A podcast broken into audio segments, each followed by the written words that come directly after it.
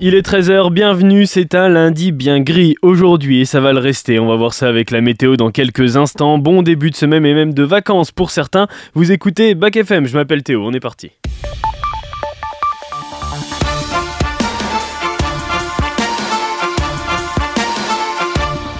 Et on commence euh, ces infos avec ce qu'il s'est passé ce week-end en Russie. L'opposant russe Alexei Navalny est mort. Alexei euh, Navalny, principal rival du président Vladimir Poutine. Dans ce centre pénitentiaire aux conditions très dures. L'homme qui avait été empêché de participer à la dernière élection présidentielle en 2018 est décédé à l'âge de 47 ans.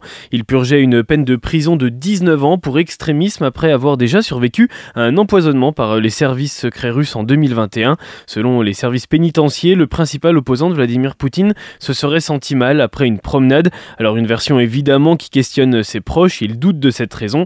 Ils n'ont pas pu voir son corps, un corps encore introuvable à l'heure actuelle. À la suite de cette information, plus de 150 arrestations ont eu lieu pendant des rassemblements à l'honneur d'Alexandre Navalny. À un mois de l'élection présidentielle en Russie, Vladimir Poutine a maintenant plus vraiment d'opposants en Russie. La mort de M. Navalny dit la faiblesse du Kremlin et la peur de tout opposant. Et aux États-Unis, Donald Trump, lui, n'hésite pas à se comparer à Alexandre Navalny. Il estime recevoir de la part de Joe Biden la même chose que Navalny de la part de Poutine. En pleine campagne, sa stratégie d'intéressement du jeune public, c'est les baskets, montantes jaune doré flashy avec un T sur le côté et le drapeau américain à la cheville. C'est magnifique, ma chérie. Ouais, alors bof, hein, quand même. L'ancien président américain euh, les a présentés le lendemain de sa condamnation à 355 millions de dollars pour fraude financière, 400 euros la paire et 9000 euros si elle est dédicacée. C'est cher. Et c'est moche. Et euh, les cérémonies euh, du cinéma continuent un petit peu partout. Vendredi, c'est euh, la 43e cérémonie des Césars en France qui aura lieu. Ce week-end, la 77e des BAFTA avait lieu au Royal Albert Hall pour récompenser les films sortis en 2023. Et c'est le film Anatomie d'une chute qui fait encore parler. Il poursuit son parcours à travers le monde. Le long métrage de Justine Trier a remporté le prix du meilleur scénario original. Avec 13 nominations, Oppenheimer a écrasé ses concurrents comme Barbie par exemple qui est reparti bredouille. Meilleur film et meilleur réalisateur, une première pour Christopher Nolan qui a reçu une standing ovation. Les autres gagnants de la soirée, c'est Pauvres créatures avec 5 BAFTA et la zone d'intérêt de Jonathan Glazer. Les BAFTA passés et les Césars à venir, eh bien on en reparle mercredi avec Manuel et les Tidans Action à 10h30. Et on revient en France maintenant où certains d'entre vous sont en vacances, peut-être même à quelques minutes de prendre le train. Alors profitez-en, la grève est terminée, 150 000 personnes n'ont pas pu prendre le train. Sans nouvelles de sa direction, les syndicats de la SNCF Sudrail menacent déjà d'une nouvelle grève le week-end prochain. C'est euh, les aiguilleurs qui cesseront de travailler pour manque d'effectifs. Un combat pour les employés mais pour la population en général selon les représentants syndicaux. Il est aussi pour l'intérêt collectif parce que je le répète, on supprime des trains aujourd'hui parce qu'il nous manque des aiguilleurs à la SNCF. Ouais, durant les trois jours de grève de jeudi soir 20h jusqu'à ce matin 8h, la SNCF du coup estime 150 000 voyageurs sur le million qui devaient se déplacer qui n'ont pas pu prendre leur train. Ça devrait augmenter le week-end prochain. De toute façon, on en reparle bientôt. Et puis invité sur TF1 hier, le ministre de l'économie Bruno Le Maire a abaissé la prévision de croissance française à 1% en 2024. Il a également annoncé un nouveau plan d'économie d'environ 10 milliards d'euros. Alors un ajustement qui rend forcément la promesse de Bruno Le Maire de ramener le déficit public à 4,4% en fin de l'année plus difficile à tenir, mais toutefois il tient cet objectif. Et l'uniforme à l'école continue d'avancer et de faire parler. 87 établissements ont donné leur accord à l'expérimentation de la tenue unique. C'est ce qu'a annoncé la ministre de l'Éducation nationale Nicole Belloubet. L'objectif, il était de 100 établissements. La date butoir pour les établissements pour s'inscrire, c'était le 15 février, mais cette date a été repoussée en juin. À Nevers, c'est encore en pourparler. L'uniforme sera certainement expérimenté dans les 5 écoles. Et le sport maintenant avec la 22e journée de Ligue 1 qui s'est terminée hier par une nouvelle défaite pour l'OM qui plonge dans la crise. D'ailleurs, leur entraîneur a été limogé à l'instant, on l'apprend, ça devrait être Jean-Louis Gasset qui devrait prendre la suite. Défaite 1-0 à Brest, pourtant réduit à 10. Les Bretons remontent eux à la deuxième place du championnat. Un week-end de foot qui avait commencé vendredi avec Lyon qui contre Nice, les Lyonnais qui confirment leur renouveau avec une nouvelle victoire. Vainqueur du derby contre Nice le week-end dernier, l'AS Monaco est retombé dans ses travers en perdant chez eux contre Toulouse 2-1. Pas de soucis pour Rennes qui fait le boulot contre Clermont 3-1. Montpellier de son côté s'est offert une belle bouffée d'air dans le duel de bas de tableau contre Metz 3-0. Le PSG enchaîne et s'impose 2-0 à Nantes Mbappé buteur.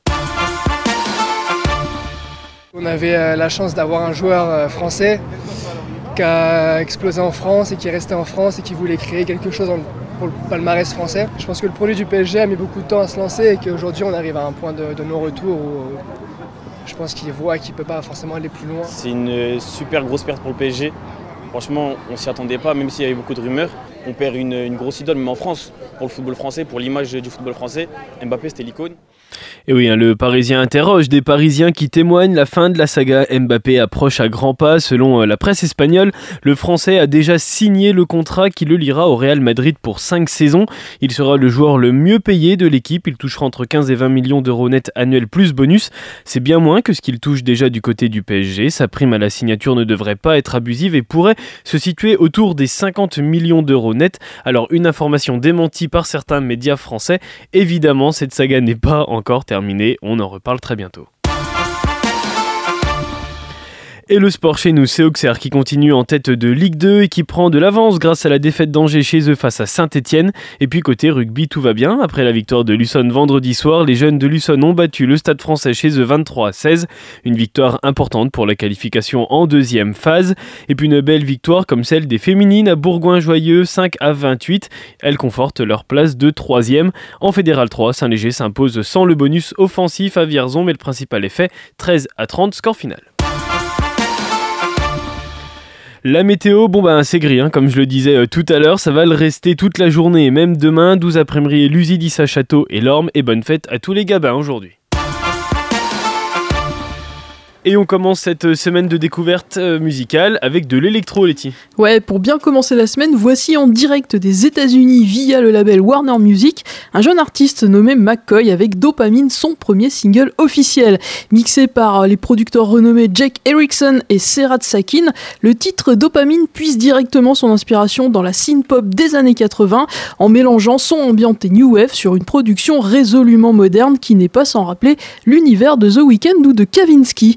Au final, le single Dopamine, c'est une expérience auditive électro-éclectique des plus accrocheuses et on attend avec impatience la suite concernant ce jeune artiste. Dopamine de McCoy, c'est votre première découverte de la semaine. Bon lundi sur Bike FM et euh, à demain pour encore plus de nouveautés. Bon lundi, Letty, à demain.